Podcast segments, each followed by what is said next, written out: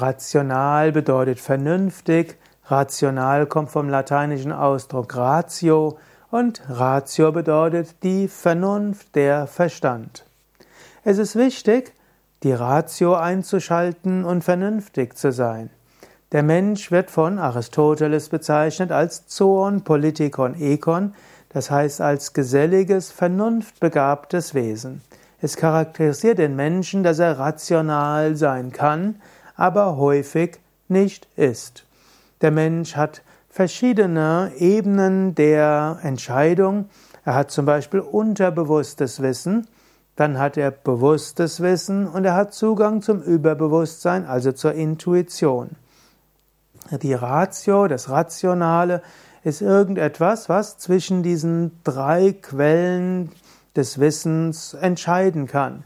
Zum einen, du siehst etwas, du hörst etwas, du liest etwas und da muss dann die Ratio, die Vernunft, auf Sanskrit Buddhi, rational überlegen, was hat das zu bedeuten, wie kann ich das zusammenbringen, welche Schlussfolgerungen ziehe ich daraus. Dann kommt auch das Unterbewusstsein mit seinen Gefühlen, mit seinen Wünschen, mit seinen Emotionen und mit seinen unterbewussten Reizreaktionsketten, mit der Persönlichkeit, mit vergangenen Erfahrungen. Und dann kommt manchmal im Zug, in einem erhöhten Bewusstsein auch Zugang zur, zum Überbewusstsein. Die höhere Intuition, göttliche Führung wird spürbar. Und hier gilt es, manchmal rational zu überlegen, wie gehe ich damit um? Ich glaube nicht, dass man auf seine Vernunft verzichten sollte. Ich glaube auch nicht, dass die Mehrheit der Menschen so rational sind. Selbst die Rationalen sind nicht wirklich so rational. Aber ich meine, man sollte die, dieses unterbewusste Gespür und vielleicht auch die unterbewusste Intuition berücksichtigen, man sollte sich seiner Wünsche, Handlungsempfehlungen, Emotionen bewusst werden. Man sollte sich bewusst sein, ja, im Unterbewusstsein, da ist Intelligenz dabei. Meine Wünsche und meine natürlichen Neigungen können ja auch begründet sein, aber sind es eben nicht immer. Und selbst wenn ich mir vorstelle, ich habe eine göttliche Eingebung, die kann ja richtig sein, aber selbst da kann es sein, dass ich die nachher fehlerhaft interpretiere.